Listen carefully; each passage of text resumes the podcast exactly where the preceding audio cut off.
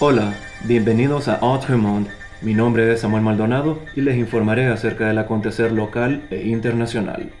En el ámbito político, Xiomara Castro pedirá a la ONU Comisión Anticorrupción. Presidenta electa Xiomara Castro hará una solicitud a la Organización de las Naciones Unidas, ONU, una misión para apoyar lucha contra la corrupción en Honduras y pedirá al Congreso que deroguen las leyes que favorecen la impunidad.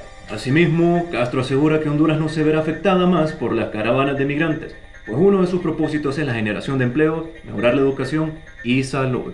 Gran posibilidad de ser titular del Poder Legislativo. Un acuerdo entre el expresidente José Manuel Zelaya y el líder del Partido Salvador de Honduras, Salvador Nasralla, señala que será un miembro de ese instituto político quien ocupe la titularidad del Congreso Nacional. La abogada corporativa Maribel Espinosa es de las candidatas más fuertes. Participó en la pasada contienda electoral por el Partido Salvador de Honduras. Su candidatura fue por el departamento de Lloro. Y en sucesos, fuerte impacto entre taxi y patrulla deja un herido. En la madrugada de este domingo, un choque entre un vehículo policial y un taxi en el túnel de la Avenida La Paz de Tegucigalpa deja un lesionado. Informes preliminares indican que agentes de la Policía Nacional llegaron al lugar para prestar auxilio a un joven que andaba en motocicleta y se presume culpabilidad por parte del chofer del taxi por manejar bajo los efectos del alcohol. Obrero constructor es asesinado en San Pedro Sula. El cuerpo de la víctima, identificada como José Naún Cardona, de 43 años, fue encontrado por la mañana de este domingo en la colonia Celio González. La, ahora viuda, comentó que su pareja andaba consumiendo bebidas alcohólicas.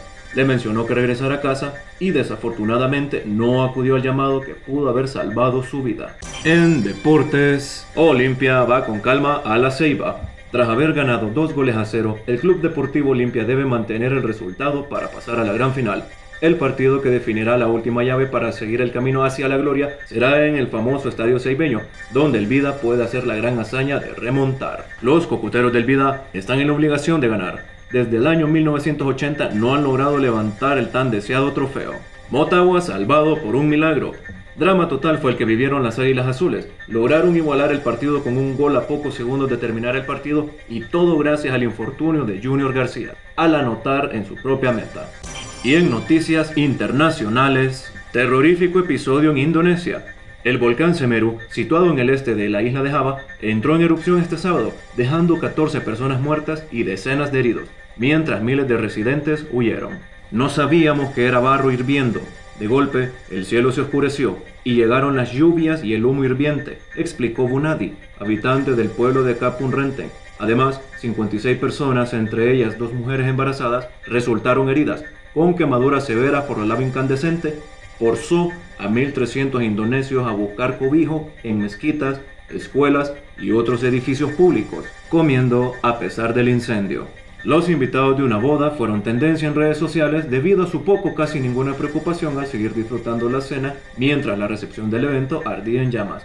El irónico hecho se registró en la comunidad de Biwadi, ubicada a 20 kilómetros de Bombay, en India. Dos personas se percataron de lo que estaba pasando al girar su cabeza para observar, pero continuaron disfrutando sus alimentos sin molestia alguna. Afortunadamente ningún invitado salió herido. Esto ha sido todo por hoy. Los esperamos en el próximo episodio. Muchas gracias por acompañarnos.